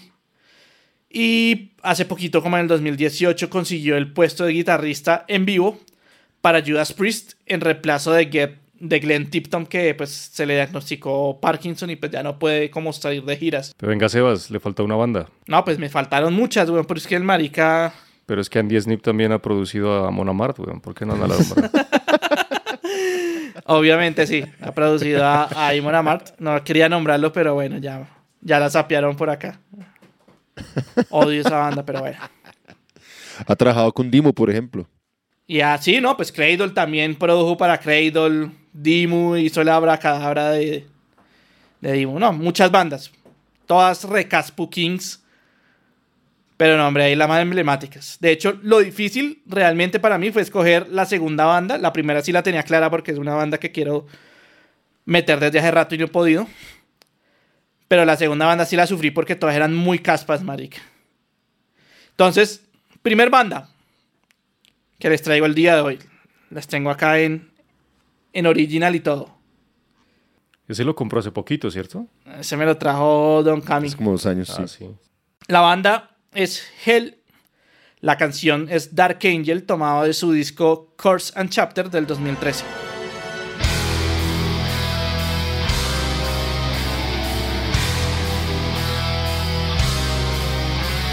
Pues ahorita sí les empato la historia de Andy Snip con Hell porque están muy ligadas estas dos.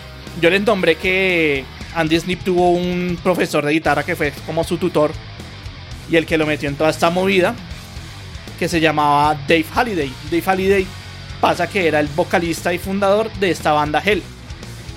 Hell fue una banda de culto formada en 1982 por los guitarristas Kev Bowler, Bower, perdón, Kev Bower y Dave Halliday, que pues también era guitarrista, pero acá cumplía la. Pues también grababa las guitarras, pero en vivo más que todo se dedicaba a cantar. Y la banda es de Derbyshire, Inglaterra, de donde también es Andy Snip. La banda toca un new wave of British heavy metal con una estética bien oscura y teatral, usando maquillaje en escenario parecido al corpse paint para parecer así pálidos y de ultratumba. Y pues eh, fue una banda que se destacó mucho en esa escena por su puesta en escena, ¿no? Decían que, que los envíos aunque uno busca en YouTube y hay muy poquitos, hay como dos videos, pero se alcanza a notar que era una banda muy ordenada, que tenía, pues ellos mismos organizaban su pirotecnia, tenía todo como muy, muy organizadito, se les notaba que era una banda muy profesional. La banda tiene una serie de demos grabados desde el 82 hasta el 86 y justo cuando habían firmado con una disquera para grabar su primer álbum debut, algo pasó y fue que la disquera quebró tres semanas antes de que estos manes fueran a grabar. Y esto combinaba que la banda, pues a pesar de ser muy buena, había luchado siempre con mucho rechazo por parte de varias disqueras. y de la prensa que decía que decían pues que eran divagaciones ineptas demoníacas amateurs, que la composición era muy débil y las voces un poco molestas. Y además pues los integrantes estaban ya desgastados de estar luchando con la banda, con cero resultados, sin dinero, sin trabajo, así que todo esto hizo que la banda se separara. Y seis meses después de que la banda se separó, el vocalista Dave Halliday, que era el tutor de, de, Andy Snip, pues se suicida, poniéndole punto final a la banda. Pasan dos décadas después y Andy Snip, a quien pues le habían quedado los derechos de, de las canciones de Hell por el testamento de Dave Halliday, recibe un email de un chico llamado Tom Bauer diciendo que es muy fan de su trabajo y que le estaba mostrando a su padre, que solía también ser metalero, todos estos discos que había grabado Andy Snip y que después el papá reconoció el nombre de Andy Snip y le dijo al hijo que ellos solían ser amigos cuando, cuando jóvenes. Así fue que pues el hijo de, de Cave Bower lo puso en contacto de nuevo con Andy Snip y ellos hablaron. Pues Andy Snip le contó que él tenía los derechos de, de Heli, que pues siempre había sido su sueño, pues mostrarle al mundo la banda de, de quien había sido su mentor. Y pues hablando con todos los, de, los demás de la banda, decidieron pues juntarse y por fin sacar estas grabaciones que estaban en demo como un disco como tal. Y pues lo natural era que Andy Snip, que es guitarrista y pues que había heredado las guitarras de, de, de, de Dave, pues se uniera a la banda, ¿no? También tanto como guitarrista como productor y ingeniero de sonido, ¿no? Porque acá él actúa de todo, ¿no? Él hace la producción y la ingeniería, la mezcla y el máster. Pues ya estando juntos, dijeron que pues el, el, proceso fue un poquito largo porque pues, por ejemplo, el guitarrista fundador que Bower no tocaba guitarra desde que se separó con la banda, él se dedicó pues fue a, hacer su vida. El baterista sí que había seguido con algunas bandas, pero el bajista tampoco había tenido mucho contacto con la música. Entonces digamos que los primeros tres años fue como de volver, reaprender a todo lo que tocaban, eh, volver a pulirse como banda, ensayar mucho y pues también contar con los tiempos de, de Andy Snip, que pues es un, productor muy cotizado. Entonces fue un poquito demorado, pero dicen que el proceso fue muy chévere, que volverá a reencontrar toda esa pasión. Quedó plasmado en su primer disco, que se llama Human Remain, sacado en el 2011. Y apenas estos manes salieron, el éxito fue total. O sea, claro, una banda con estatus legendaria que nunca había grabado su álbum, solo se tenían demos y sale ya con todos estos temas de antaño regrabados con buena calidad. Pues les fue muy bien, la banda no dudó en girar y les fue muy bien en gira, así que decidieron grabar un nuevo disco, ya con música totalmente nueva, llamada Course and Chapter, que fue sacado en el 2013 y donde pues les traigo esta canción Dark Angel, ¿no? A mí esta banda, la verdad, me parece la verga, me parece como de las mejores de, del género. Pues, si bien mi banda favorita es Merciful Fate y King Diamond, ahí seguidita le sigue Satan y Hell, que para mí es como debería ser el heavy metal, ¿no? Teatral, oscuro, sin maricadas, sin cacorraditas, sino así potente. Bueno, para las vocales, porque eh, la banda cuando estuvieron grabando, pues tuvieron muchos problemas buscando el vocalista, probaron con el que era vocalista de la banda de Andy Snip, Sabbath, pero la banda como que no, no sentía que, que se le hacía justicia a las voces de, de Halliday. Hasta que un día el hermano menor del guitarrista Kev Bauer fue al estudio para hacer un voiceover, porque pues él es actor. Entonces le dijeron que fuera para que hiciera como una, una interpretación de una voz que necesitaban en, en una canción. Y él la hizo, son una chimba. Y además, pues, él, al ser hermano de Kate Bauer, se resultó que se sabía los temas, pues, de la época en que él iba a ver a su hermano tocar y ensayar con él.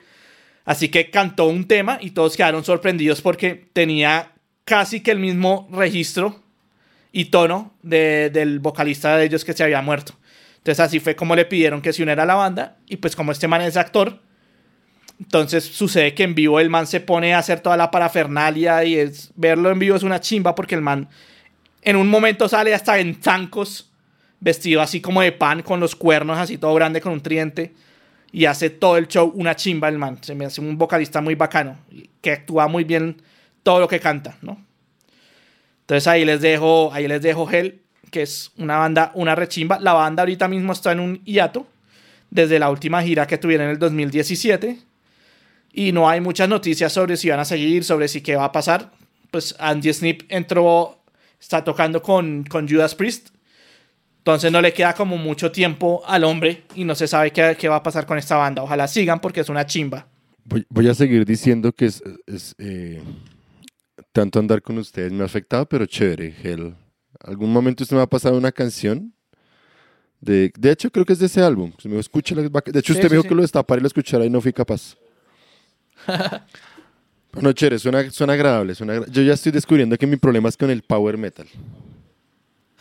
sí. Con el power metal, feliz. Y el feliz, pero es que no hay power metal triste, esa es la parte complicada. Pero bueno, y ahí de pasadita, Sebas también nos hizo ahí el, el aporte al mejor estilo de Daniel, que nos coloca canciones de 7 minutos y más. Entonces ahí, ahí queda, queda- A mí me gusta, me gustó. No sé, Manuel, ¿qué, qué le parece? Sí, está bacana. weón. Esa- es- tiene la pues, o sea, no, no hemos hecho un bestia análisis así como me llegó a atrapar King Diamond. Porque no pasaba de la voz, pero pues esta voz no es como la de King. Entonces, el concepto y la música está una chimba y la voz no me raya, así que Aceptada, aceptada, dice. bueno, entonces la siguiente canción en nuestra lista de reproducción es la cuota nacional, orgullosamente nacional. Y cuando pensaba yo en la preparación de este episodio y, llegó esta propuesta, Manuel, dije, qué bacano, ¿verdad? Que se amplíe la perspectiva pues, de, las bandas colombianas a trabajar con un productor de renombre. Creo que no muchos han logrado ese, ese elemento. Y pues creo yo que tres o cuatro bandas en mi conocimiento han logrado trabajar como producción, ¿cierto? Eh, con, algún personaje extranjero. Entonces, sin más preámbulo, ¿quiénes son esta gente, estimado Manuel? ¿Y con quién? La última banda que les propongo de mi repertorio en este episodio es Charm Designer, los bogotanos de Charm Designer. Y la canción que yo les propongo es la homónima de su disco de 2016, Everlasting, que salió bajo el sello finlandés, porque es, eh, ese sello es de Finlandia, Inverse Records, y claramente el productor es Valdemar Sorikta.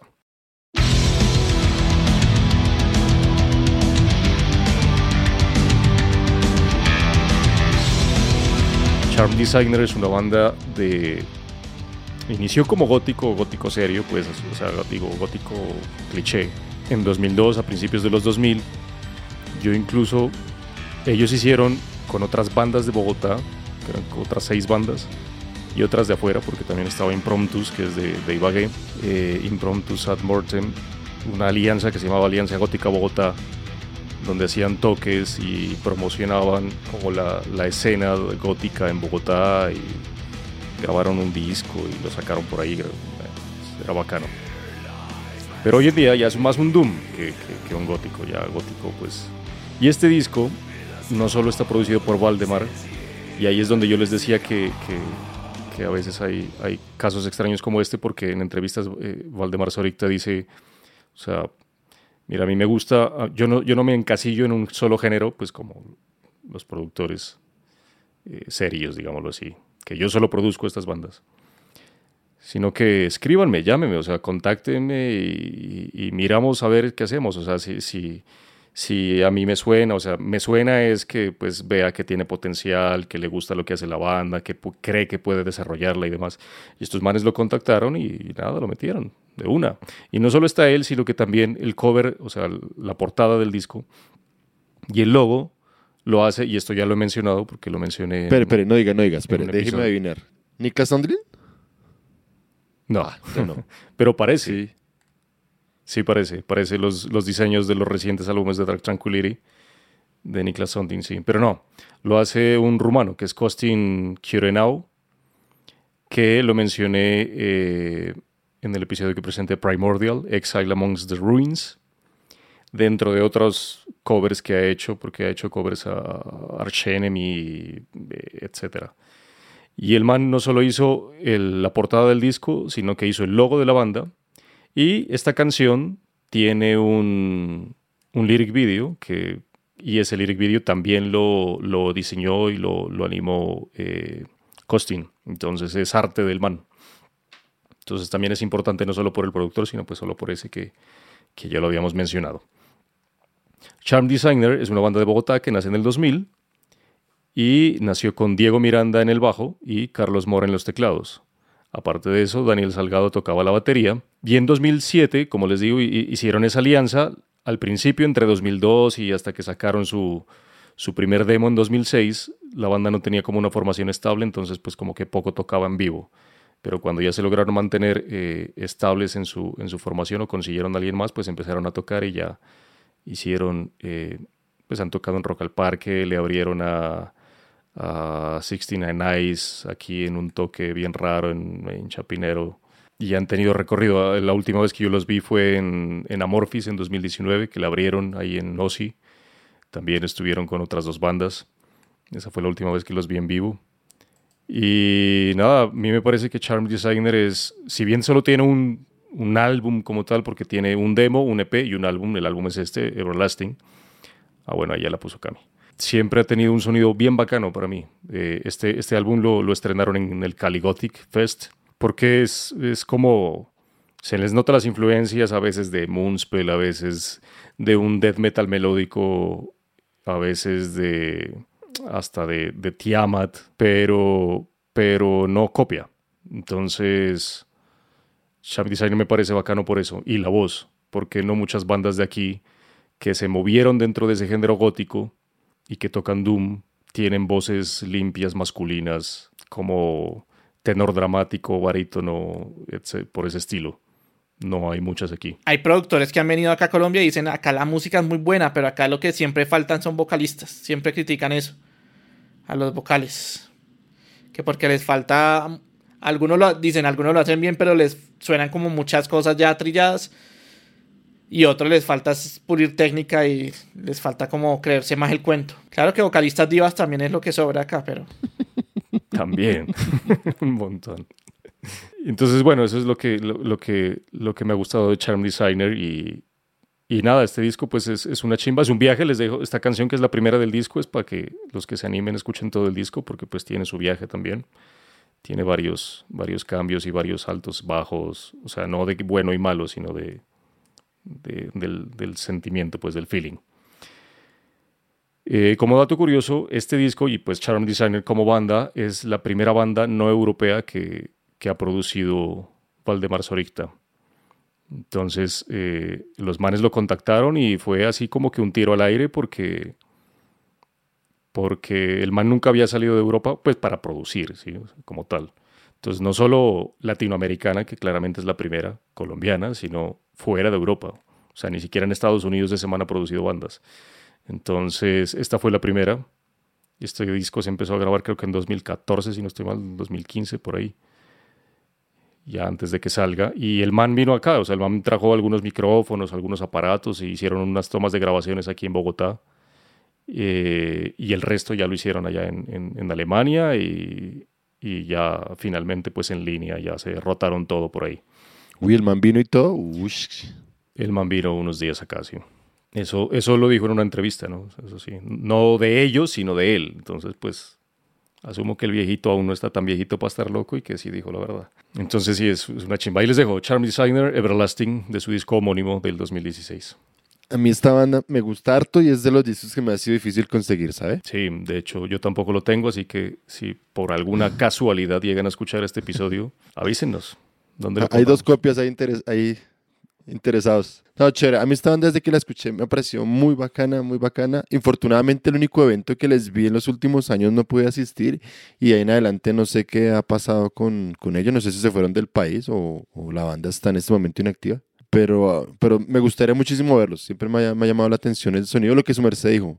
Es una banda que suena gótico, a Doom, pero sin necesidad de copiar, sino realmente logran una identidad muy particular y creo que eso es una banda que vale la pena verla en vivo y una banda que vale la pena definitivamente escuchar. Muy chévere, esa, esa propuesta me gustó harto.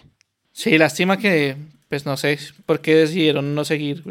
Yo, yo no sé si es una maldición que cuando trabajan con alguien de afuera se acaban. Sí, ¿Sabe por qué? No sé, no sé si la banda se acabó. Ignoro cuál sea el, el estado actual de Charm Designer, pero siempre pienso en Antípoda. De las pocas Sí, Antípoda fue la otra, sí. que fueron a grabar con James Bogren allá. No, con. No, con Daniel, Daniel fue la vaina. Viajaron allá, grabaron allá, todo lo hicieron allá, hicieron. O sea, el man fue el productor, como lo hemos mencionado hoy, y con lo que uno espera que sea el hit. La banda se desintegró al poco tiempo y, y no sé si Charm Designer estará en la misma línea. Esperemos que no, para tener la oportunidad de, de verlos y escuchar y, y disfrutar buena música. Yo voy con mi siguiente propuesta, eh, que es una banda inglesa de nuevo. Yo traté, pues como mi productor fue Juan Gómez Arellano, traté de tomar diferentes sonidos, diferentes elementos y pues también darme al ejercicio de descubrir bandas, ¿cierto? Entonces, por eso mi segunda propuesta es la banda inglesa que se llama Worship y la canción se llama On Sticks of Wood que pertenece esencialmente a lo que es hasta ahora su único trabajo, su único trabajo, que es homónimo al nombre de la banda, Worship.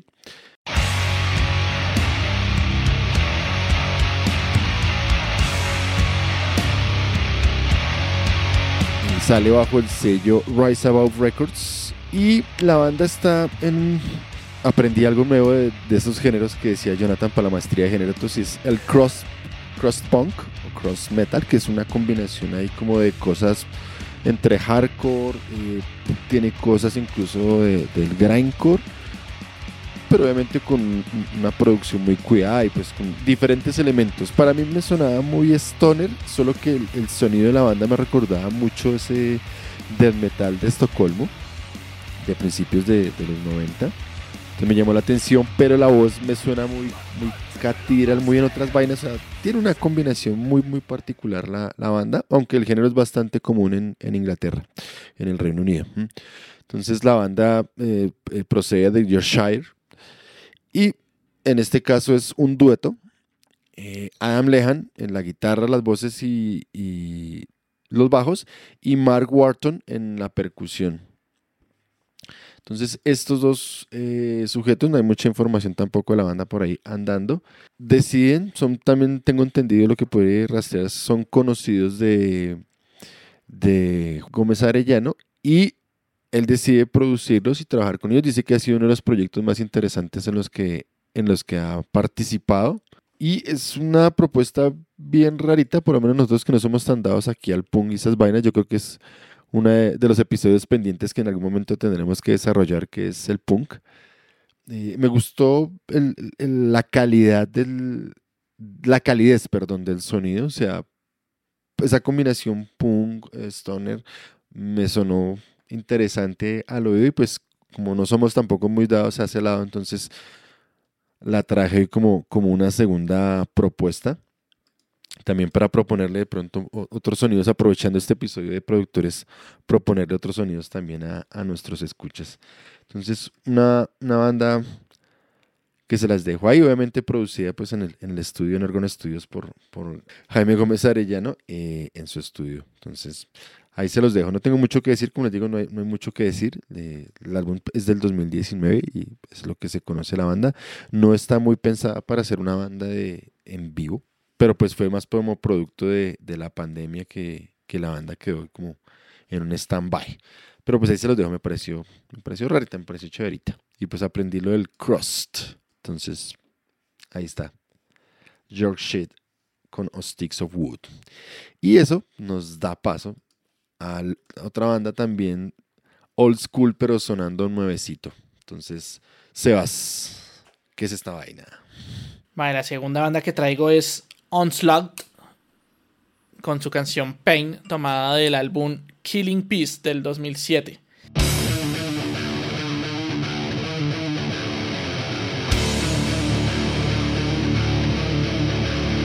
Pues Onslaught es una banda de trash oriunda de Bristol, Inglaterra. Hoy estoy re inglés. Y formada en 1982. Al principio ellos tocaban un hardcore punk y así grabaron algunos demos en donde fueron cambiando su sonido progresivamente hasta llegar a un thrash metal. Y ellos han sido reconocidos como pioneros en la escena thrash de Inglaterra. con siete álbumes de estudio hasta la fecha y aún estando activos, aunque pues tuvieron como un hiato por ahí de casi 10 años, un poquito más, que ya les cuento. El primer álbum se llamó Power from Hell y fue grabado en 1985 después de un poco de, de demos que habían estado grabando. Y lo siguió de su disco más clásico, el más reconocido, que se llama The Force, en el 86, el cual les consiguió tocar pues, junto a bandas como Motorhead, Exciter, Creator, Nuclear Assault y un poco de bandas más de, la, de esa época. Y pues los puso en, el mapa internacional, ¿no? En 1990 eh, ya después de haber grabado el tercer disco, estaban preparándose para un cuarto disco.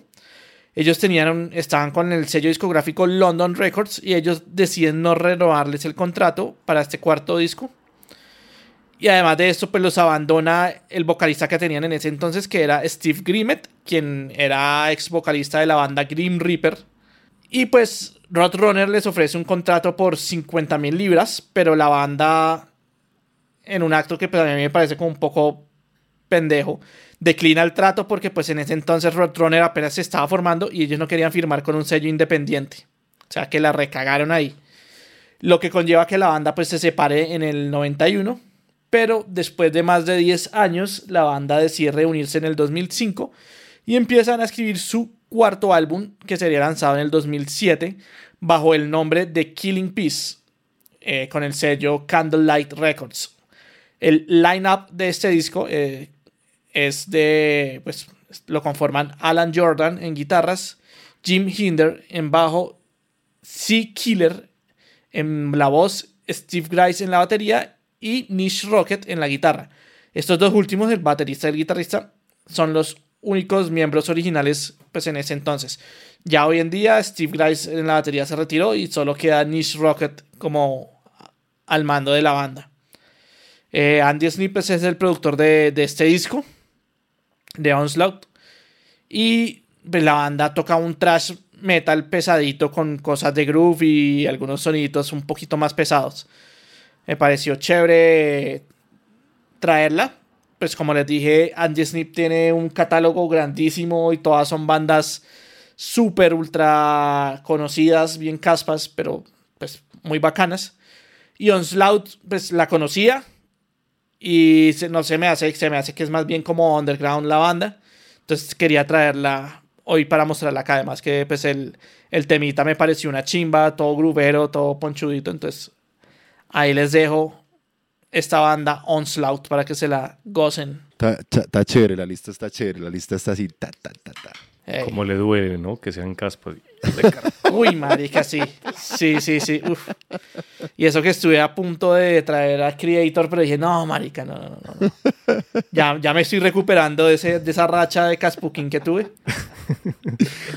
ya estoy limpiando mi nombre. Eh, hoy, ninguno se puso el, el, trono. El manto. el manto de Caspuquín. no. Es que es difícil porque porque uno de los. es que yo no sé si usted nombró el filtro al principio, pero uno de los filtros es que las bandas que estamos proponiendo nunca debieron haber salido en el podcast. Entonces, pues claramente los productores que estamos presentando han producido otras bandas que hasta tal vez nos gustan más que las que estamos presentando, pero ya salieron. Bueno, creo que no lo mencioné, creo que me faltó mencionarlo, pero sí, nos permitía, nos permitía explorar un poquito más de, de musiquita. Dice Onslaught está chévere, ¿no? Que hay harto banda clásica hoy acá. Y para cerrar, pues con, con un sonido clásico, pero no una banda clásica. Entonces, mi última propuesta es de nuevo una banda inglesa, creo que hoy eh, predominó el Inglaterra presente con, con este listado, y es la banda Grave Miasma, y la canción se llama Rogiapa.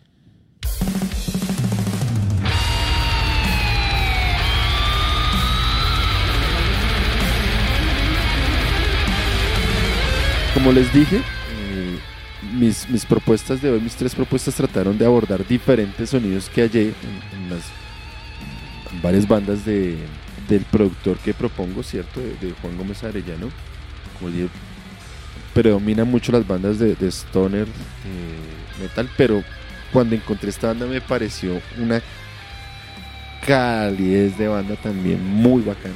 O sea, suena de metal muy bien hechecito posiblemente la voz no le va a gustar a Manuel, pero una banda muy bacana. Y en una entrevista del, del año pasado de, de, Gómez Arellano decía que esta banda era una de las cosas que recientemente había disfrutado muchísimo, muchísimo trabajar.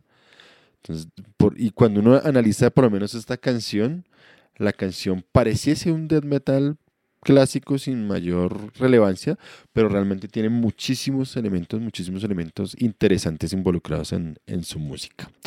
Entonces, de, Grave Miasma, esta canción es del año pasado, pertenece a su tercer álbum, que es eh, Abyss of Wrathful Deities, que sale bajo el sello Sepulchral Voice Records de Alemania. La banda tiene esencialmente dos álbumes y existe para, para nuestros saberes desde el 2009 con un, un EP, siempre eh, metidos en el asunto del death metal. Y quien, quienes, no obstante, sus, sus dos álbumes los han trabajado con, con Gómez Arellano, es decir, son viejos conocidos ya de la casa.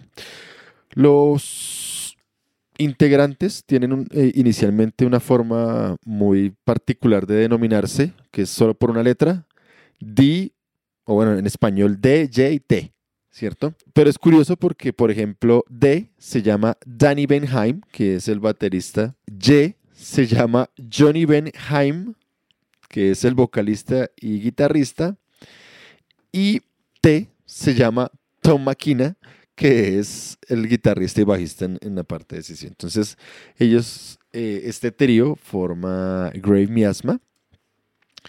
Como les decía, una banda de metal con muchas cositas interesantes ahí en su música. Esta canción que les propongo, Rojiapa, es una palabra pues, que se usa en la región del Tíbet eh, para referirse a la persona que eh, se encarga de los muertos en esta región. Pues ahí en el video ustedes lo ven un poco, pero posiblemente eh, algunos conocerán que en la región del Tíbet, por la misma geología de la región, que es muy rocosa, muy dura, no se suele sepultar los muertos. Digamos que esa es una explicación, digamos, la que responde a la lógica. Pero está vinculado también con el asunto de, pues, de la creencia que hay en el Tíbet, pues, obviamente el asunto del cuerpo, que es tránsito, que es eh, no es necesario. Entonces, juntando estas dos cosas, básicamente que el ritual que tienen en el Tíbet es que este Rojiapa es la persona que coge el cadáver, lo sacan encima de unas montañas específicas para el ritual y lo que empieza a hacerle es cortes a los cadáveres para atraer a los carroñeros, particularmente a los buitres, de tal manera que lo único que quede después de todo eso es los huesos peladitos, peladitos del, del difunto y que después los, los muelen y los utilizan allá para otros rituales. Pero digamos que la carne y todo lo que, lo que compone el, el cadáver eh, se lo comen los buitres. Entonces esta canción habla de ese ritual desde esa perspectiva del, del rojiapa. Entonces ahí en ustedes en el video, para quienes de pronto revisen la lista de reproducción en YouTube, van a encontrar segmentos de un documental que hay sobre, esa, sobre ese ritual en el Tíbet. Entonces, una banda como les digo, me, me, llamó mucho la atención por la variedad de sonidos dentro de lo que trabaja Gómez Arellano y pues dentro de mi gusto parece una muy buena banda. Entonces ahí les dejo Grave Miasma con Roy Kiapa. Oscurito, no, bacano.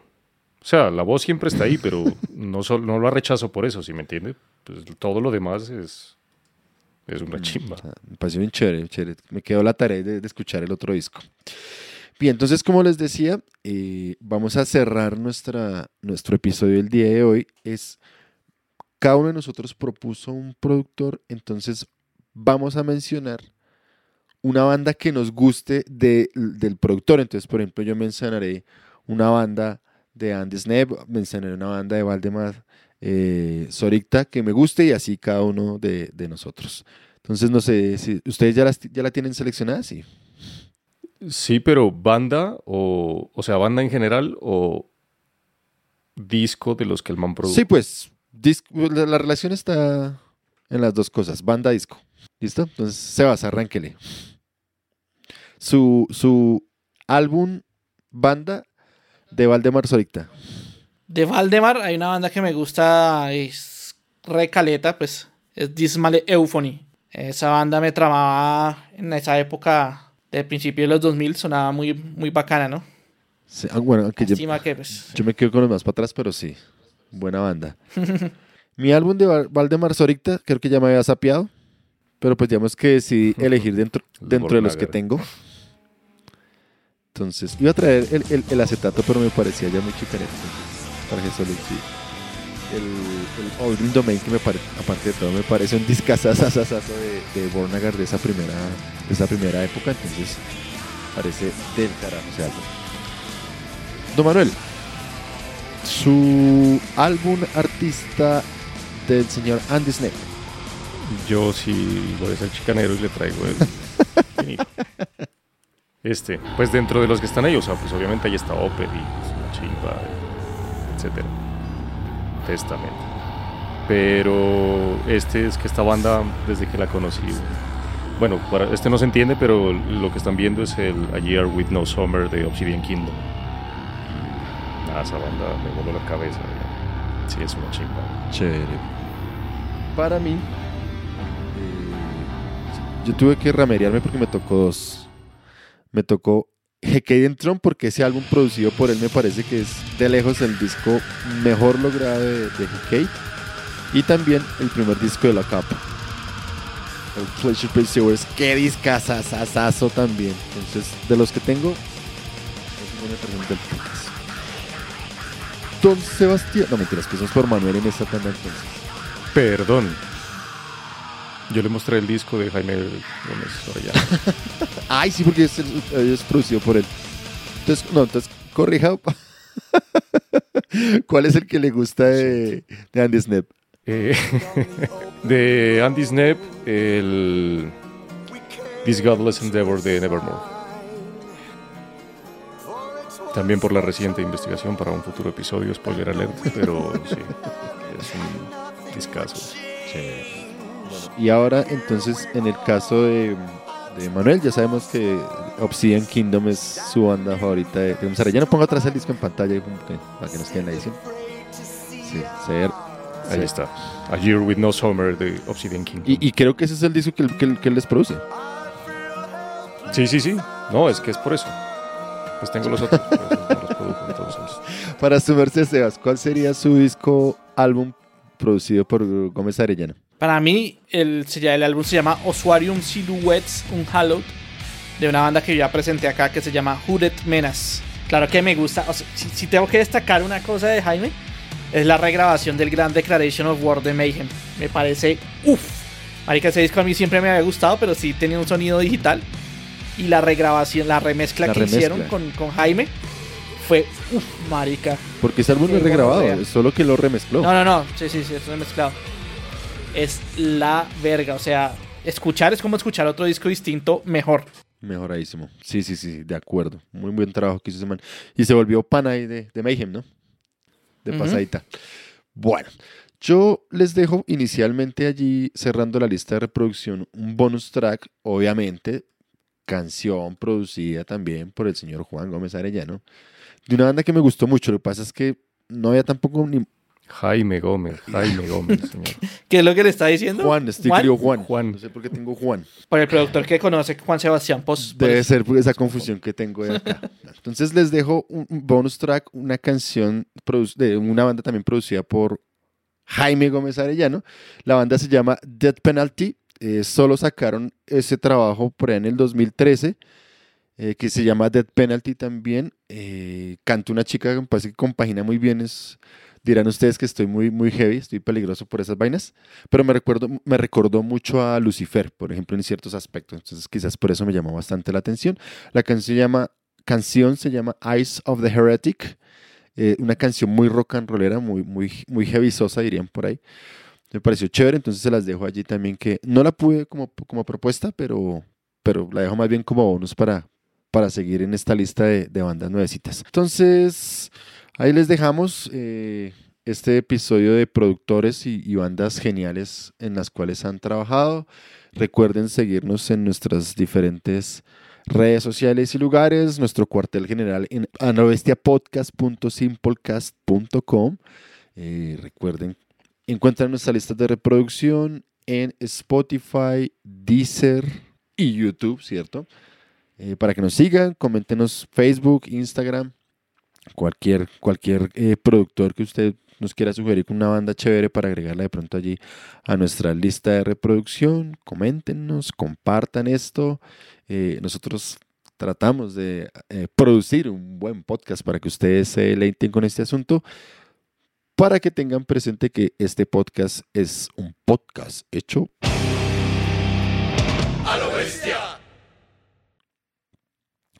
Entonces, es joven, ¿sí? No, no, no, no, no, no. no. No, no, no, no se dé palmitas en la espalda. Porque No, eso ya es no un productor joven. jo- No, lo, lo dec- lo- lo ponía en términos de joven por también por el